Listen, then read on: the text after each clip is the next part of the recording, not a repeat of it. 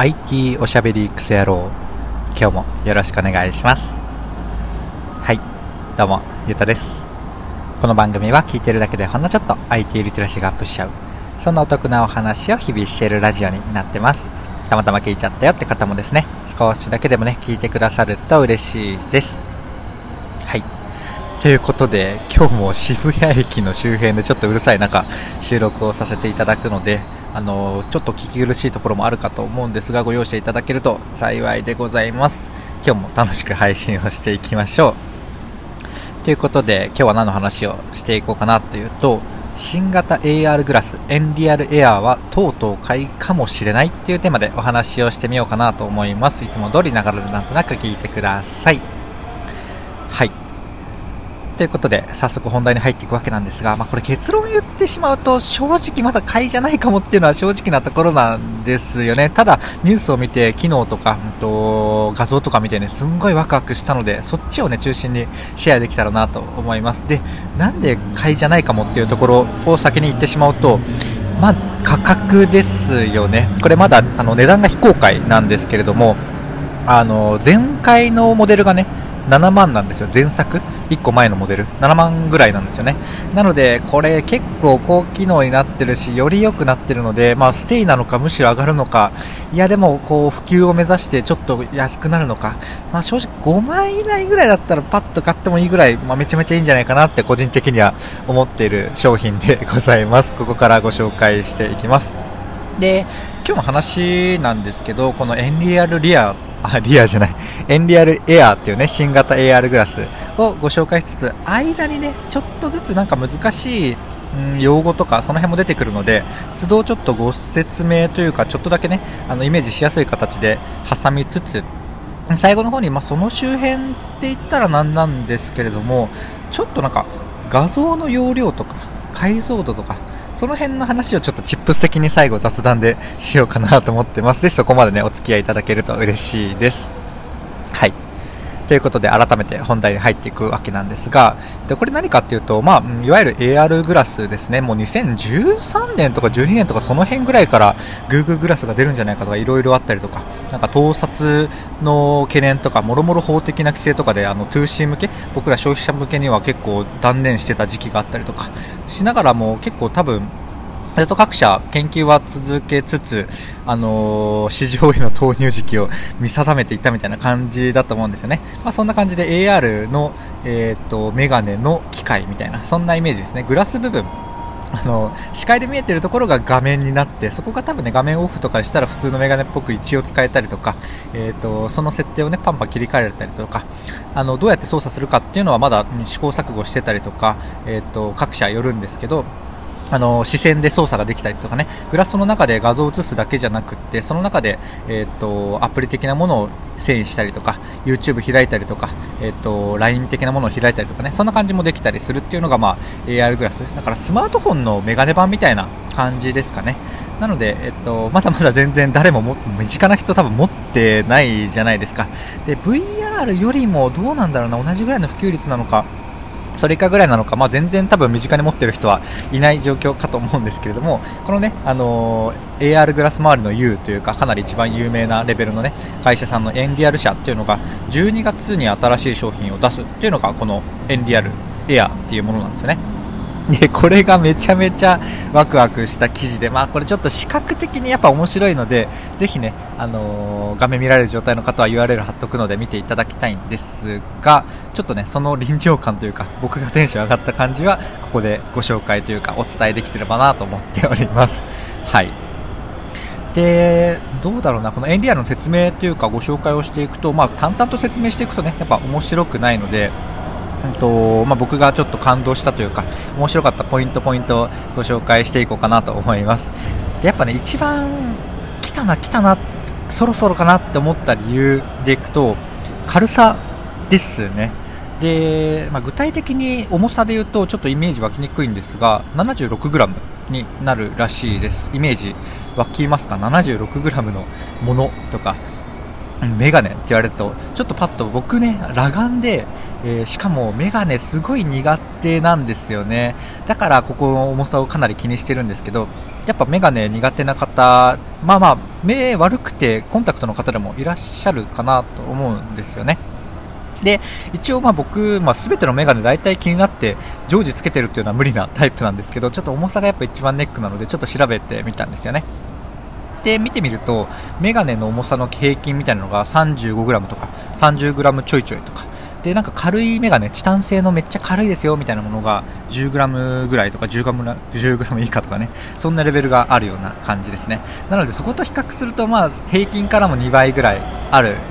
ですが、それでもね、前作から比べると20%ぐらい削減してるらしいです。だから要は大体 100g ほぼ 100g ぐらいだったものが、えー、と 76g になってるのでかなり多分体感違うと思うんですよね。まあ、その基準の付けどころをメガネにしちゃうとあ、まあ、確かにね2倍とか23倍重いなって感じちゃうかもしれないんですけど、まあ、例えば VR ゴーグルと比べたらどうかってちょっと思ったんですよ VR も僕もめちゃめちゃ大好きなので、えーと、友達がね持ってるあのオキュラス GO とか、えーと、VR の遊園地みたいなところとかねゲーセンなのかなとかも結構行ったりしてるんですけど、まあ、それもね結構重いんですよね。つけたことある方これもどうだろうな半数はいないのかな。うん、ちょっとまだまだ少ないと思うんですけどあれって結構ごつくてでかくてまあ、うん、日常的につける感じじゃないですよね明らかに、うん、でこれ重さの方どうかっていうと VR の方はね 500g とか 600g あるんですよ。めちゃめちゃ重いですよね。だから、えー、普通にスマホとかより重いっていう話ですよね。だからそれを頭につけて楽しむので、まあ、没頭してね集中して、ん、のめり込むようなゲームとかだとやっぱいいんですけれどもなんかこう軽いアプリケーションを操作するとか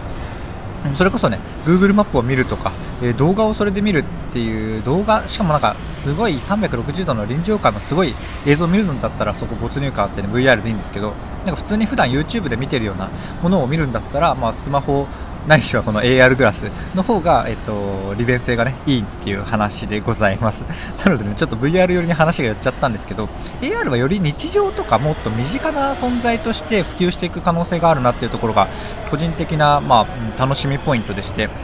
そういう意味でね、このめちゃめちゃ軽くしていくとか、まあ、見た目がちょっとね、かっこよくなっていくっていうのが結構あの普及していくポイントなんじゃないかなって思ってるんですね。まあ、プラスで、まあ、冒頭に申し上げたあの価格ですね、価格がちょっとまだまだ、うん、一般的に、まあ、スマホみたいにね、みんなが持ってるっていう世界観はまだまだ遠いのかなっていうのが正直なところでございます。はい。で見た目も、えっとまあ、これちょっと作った人のセンスというかエンリアル社のセンスではあるんですけれども、まあ、普通に見れば結構普通のサングラスっていう感じ。なのでなんかなんだろうな。もう言ったら僕の感覚で言うとあの花粉症用メガネよりはもっと自然に 見えるぐらいになってきてるんじゃないかなっていうレベルであの普通ですね。でまあ記事とかだとスタイリッシュになってますっていうんですけど、まあ、そこはまあ趣味かなっていうところではありますがうん、かなり自然な普通のサングラスっていう感じに確かに見えるレベルに良くなってきてますね。ここの辺もなのでうーんもうちょっと今ってだから iPhone とかも暇だそうですけれども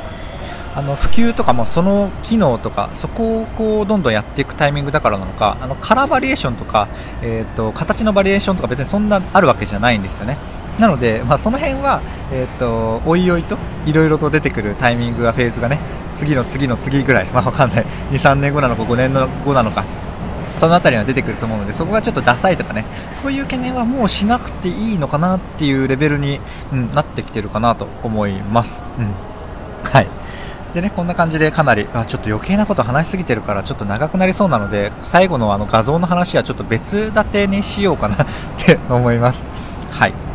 で、もう重さの話でちょっと盛り上がりすぎちゃったので次もう1個ポイント僕があのここはいいなって思ったポイントだけご紹介して終わろうかなと思います。はい。でこれもどのぐらい進化したのかはちょっと正直終えてないんですよね。前回のモデルと比べて、うん、どのぐらいこう2倍良くなった3倍良くなったとか。その辺はわからないんですけどあのこの画像でねめっちゃ良かったなと思ったのが4メートル先に置いてある風に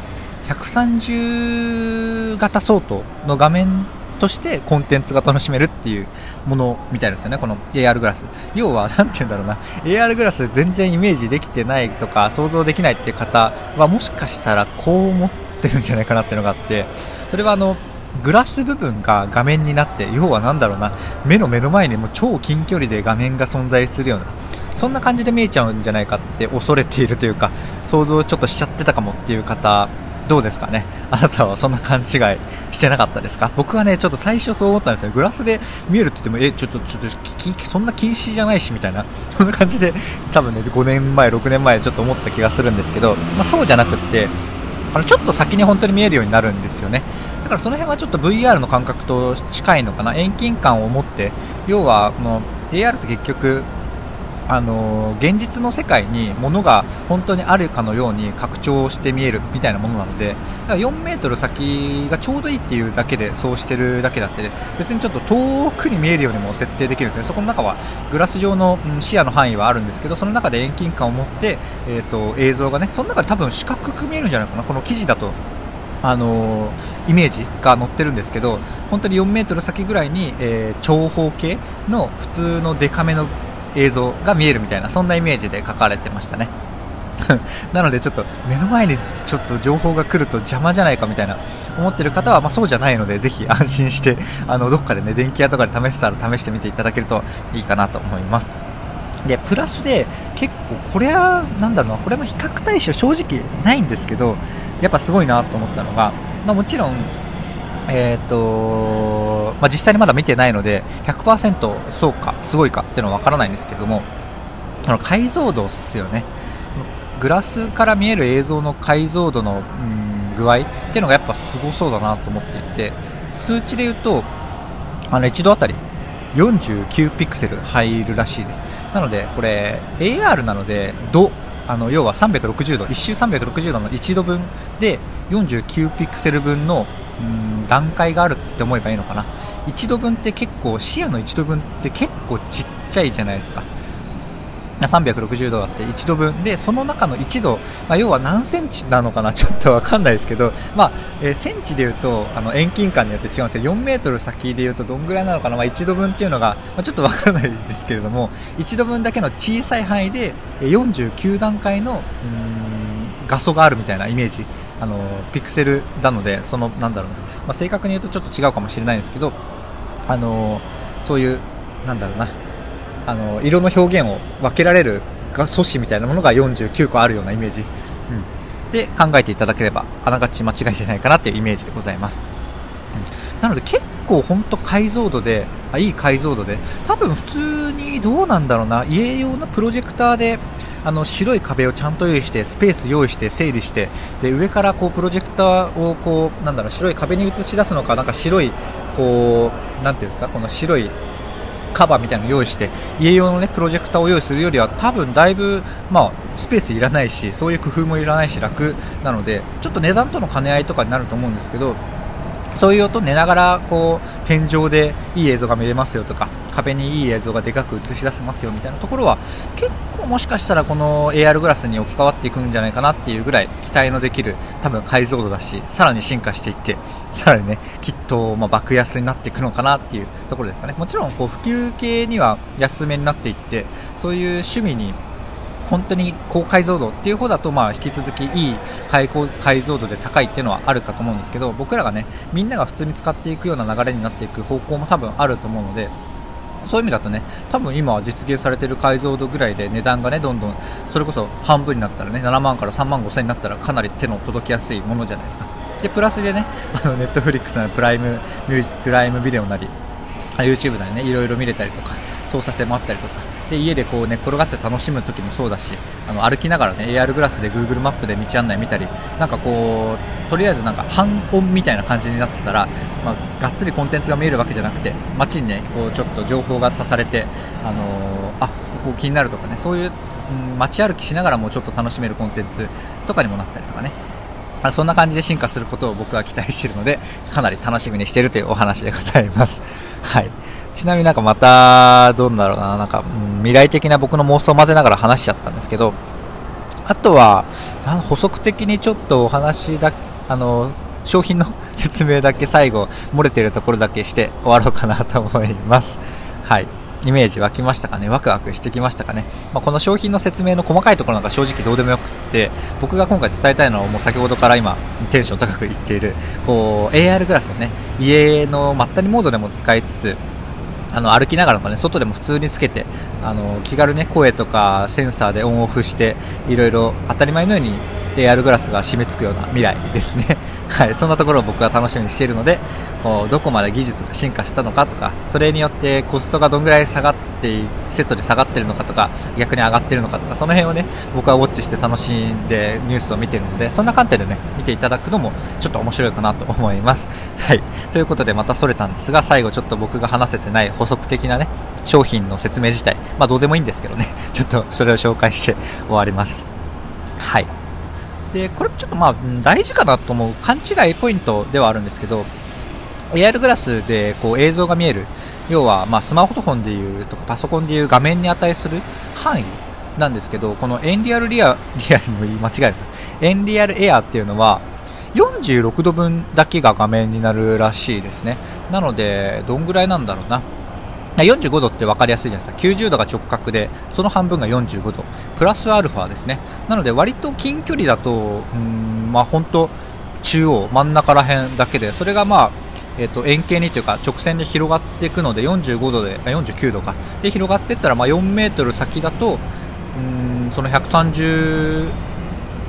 型のテレビぐらいの大きさっていう話ですかね。余白がなければそういう話ですね。そこにもうあのテレビ画面とかパソコンの画面でウィンドウをいっぱいにしないで YouTube を見てるとしたらその130型じゃなくて、えー、と80型とかになるんですけど多分フルフルで130って話なんじゃないですか。そこちょっと半分妄想ですけど、まあ、遠ければ遠いほどまあそれは大きくなるっていう話で。なんだろうな。多分今モードそんなものはないと思うんですけど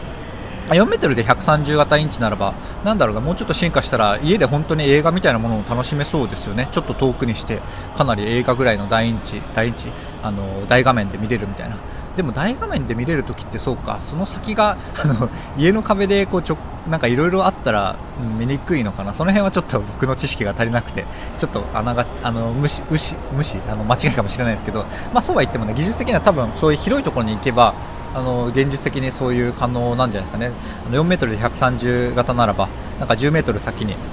あの映画館ぐらいのサイズみたいな、そんな感じになるんじゃないかなと思うので、そういう観点ももしかしたらあるかもしれないですね。でプラスであ音はでもどうなんだろうな耳元で入ってくるので映画の臨場感とかはないかもしれないですけどその辺はね、まあ、うん、Bluetooth でつなげるいや、あのー、なんだスピーカーとかを組み合わせて家で楽しむみたいな感じになるんですかね。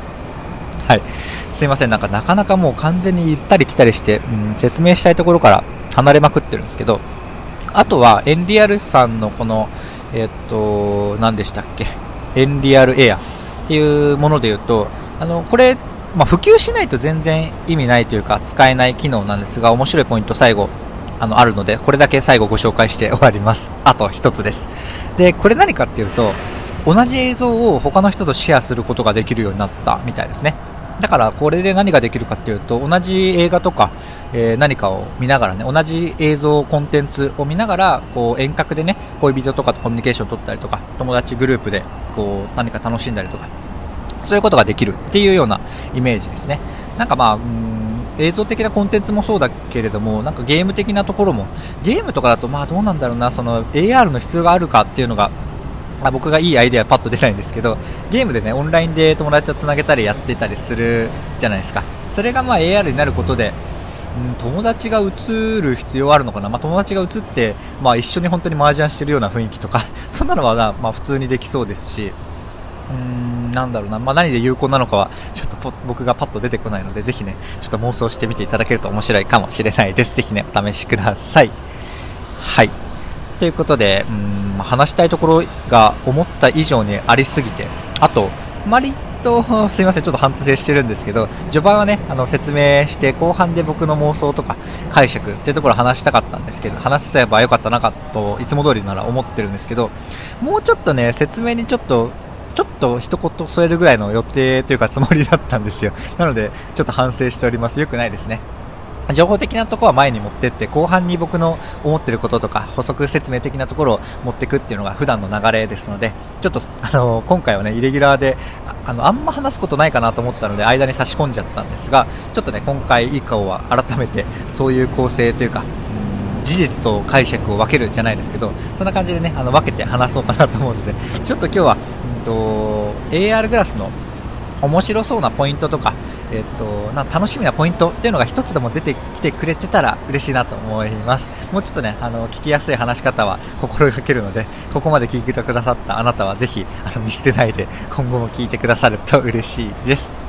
はい。ということで、えーと、今回の配信は以上なんですがいかがでしたでしょうか？こんな感じで、ね、僕の配信では Web とかアプリとかテクノロジー的なテーマを題材にしつつですねどちらかというとセットでお話しする僕の感想とか周辺の知識とか、えーと、あとはそこから考えた妄想の話そちらがメインの番組となっております。ちょっとでもね良かったかなとか役に立つなと思ってくださった方がいらっしゃいましたらいいねとかフォローとかコメントやレターをいただけると嬉しいです。はい。ということでね、AR グラス、エンリアルエア、多分値段まあ7万からちょっと安くなるかちょっと高くなるかしてぐらいだと思うので、まあ、まあまだまだめちゃめちゃ高いと思うんですが、ぜひね、あの家電量販店とかどっかで試せたら試していただきたいのと、うんまあ、ぜひ買ってみていただけると 嬉しいです。はい。ということで、今回の配信は以上とさせていただきます。最後までお聴きいただきありがとうございました。ではではまた。